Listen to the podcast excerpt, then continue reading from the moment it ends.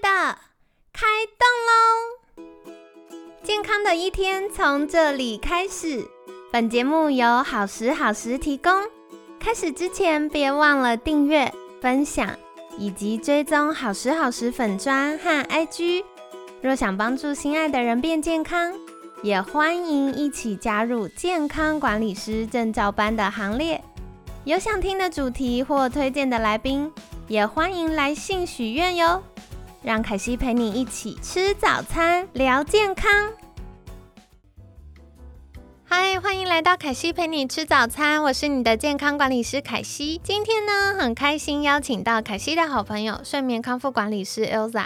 Elsa，早安！早安。好的，我觉得过去一周啊，我们跟大家分享了很多睡眠相关，或者甚至睡眠呼吸中止症相关的小工具啊、迷思啊。或者是一些新科技，新科技是什么？新科技可以帮助我们啊。可是我觉得，如果没有成功的经验，大家还是会觉得有一点茫然跟恐惧。那不知道 Elsa 在过去服务客户的过程当中，有没有从睡眠康复管理师的角度，然后整合了这些工具跟管理的系统，帮助大家变健康的经验呢？嗯，有啊，我之前有遇过一个，是他先打电话过来，嗯，然后他就先询问什么是呼吸，就是什么是呼吸器，他都从来都没有听过跟看过。那他是因为就是呃，一样是看医生才知道，那他就一直在问，一直问，一直问，就很焦虑。然后我就跟他讲说，你就先过来，因为他也是爬了很多文啊，然后有听到说什么不适应啊，然后不好用啊，然后戴了现在都不戴这种很负面的评论，所以他就导致他很恐慌。那我那时候就在这个之前就先跟他说，你还没有试过，你不知道你现在是呃怎么样子的经历，你都听别人讲是没有办法的，那你就过来试试看，我们才会知道。所以他后来试了之后，他发现，哎，其实没有想象中那么恐怖，对，或没有想象中那么的有压迫、有压力的状态。嗯，那我们也是一步一步引导，因为如果突然就是哎把东西带在身上，然后突然就打开气流，他其实会被吓到。对对对，那我们就会是比较引导式的方式，慢慢的跟他说明，然后让他就是确定好了，然后把他带上去之后，他发现，哎，好像没有想象中那么可怕。那使用完之后，他发现就是真的有达到，就是他的白天精神状况好很多。那之前就很之前的呃精神状况就很差，还会有时候会有一些记忆力不好的现象。那他后来就发现，哎，好像真的有帮助到他的睡眠的状况跟白天精神状况的呃改善。所以他现在持续都还要再戴就是呼吸器做治疗这样子。了解，所以其实透过这个循序渐进，比如说一开始先认识机器啊，然后再来是戴面罩啊，然后再慢慢的把这个呼吸器打开，然后慢慢慢慢到正常的气流状态，就是我们可以把整个。适应的体验拉长，嗯，让大家可以有心理预期的一步一步一步去处理，嗯，那这样子就可以避免跟改善那个惊吓跟不适应的过程。是，哦，了解。那凯西也可以分享哦，就是我有一个客户，也是我的好朋友，然后他过去体重一直都在九十几、一百公斤上下。对，然后一直很难减重，他很认真运动，很认真吃健康，可是都很难瘦下来。后来他就来跟凯西就是讨论这件事情，然后我就跟他说，嗯，他可能要比较积极的去处理他睡眠呼吸中止症的状况，嗯，才能改善身体慢性发炎，然后造成毒素堆积呀，然后或者是发炎造成肥胖啊等等的问题。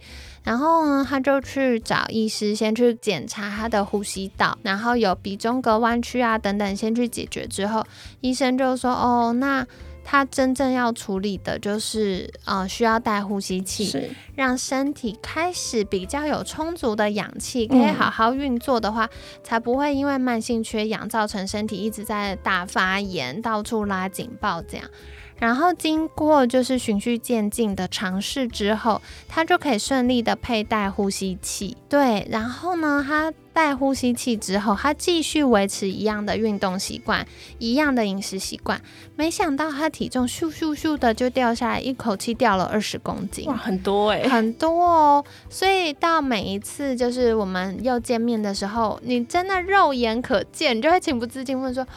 你是不是有瘦了？我觉得这个过程是非常有成就感的事情。一方面是他终于找到他适合他的解决方式，是不会一直在控制饮食，然后一直在运动，就觉得很挫折。对啊。然后另外一方面也具体健康提升了。那从健康管理师的角度，我们也会很替他开心。嗯，对，就是找到哎，这个方法真的是有帮助到他，包含他的健康检查数字都进步了。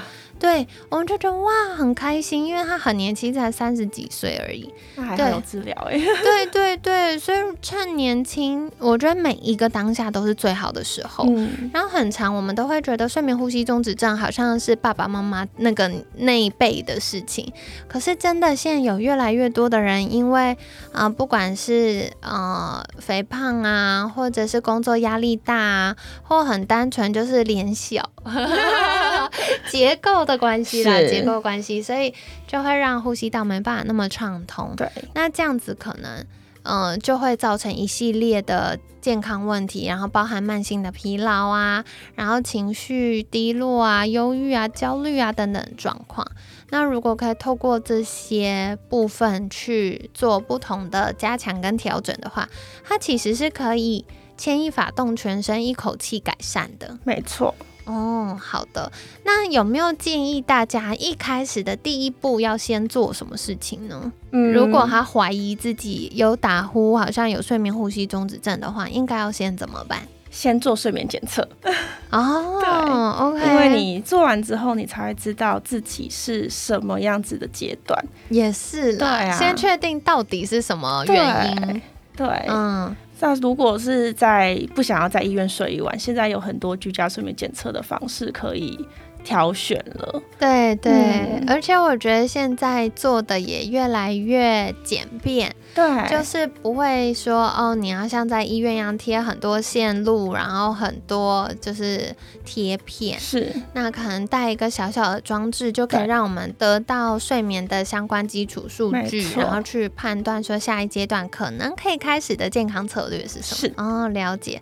那做完居家睡眠检测之后，如果他觉得，哎，我好像需要有个人跟我聊一聊，那可以。怎么样跟你们接洽，或者是如果麻烦睡眠康复管理师的话，他可以获得什么哪方面的服务呢？嗯，睡眠康复管理师主要就是呃，先帮他们了解他们的严重程度，然后帮他们挑选他们适合的，就是解决方案。而如果是不是呼吸器的话，我们就可以介绍他有其他的解决的方式。那如果是呼吸器的话，就是可以跟他说，哎，了解他想要的呃呼吸器的选项是什么，那想要解决到的是哪些，那我们就会去请他试用呼吸器，然后去解决他的呼吸中止问题。嗯，了解。所以我觉得先申请居家睡眠检测是第一步最重要的，然后再拿着报告跟睡眠康复管理师讨论，是就可以知道，哎，到底是这个结构性的睡眠障碍还是功能性的睡眠障碍？那针对不同的状况，也有不同的解决策略。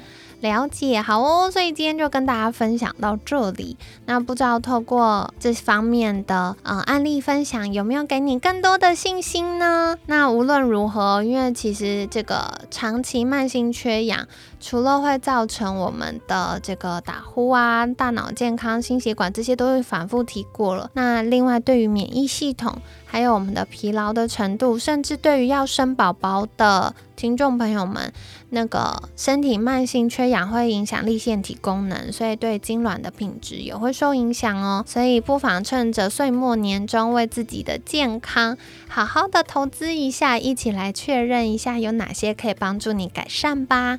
那在节目尾声，也想要邀请 Elsa 再次分享。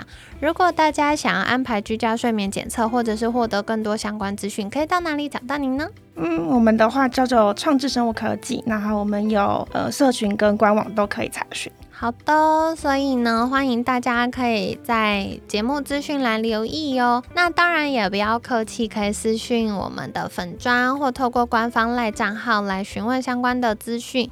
然后另外呢，也欢迎在留言告诉我，你听完这周的节目有什么样的收获跟感想，或者是有没有要分享你自己的亲身经验呢？都非常欢迎哦。那今天感谢睡眠康复管理师 Elza 的分享。每天十分钟，健康好轻松。凯西陪你吃早餐，我们下次见，拜拜，拜拜。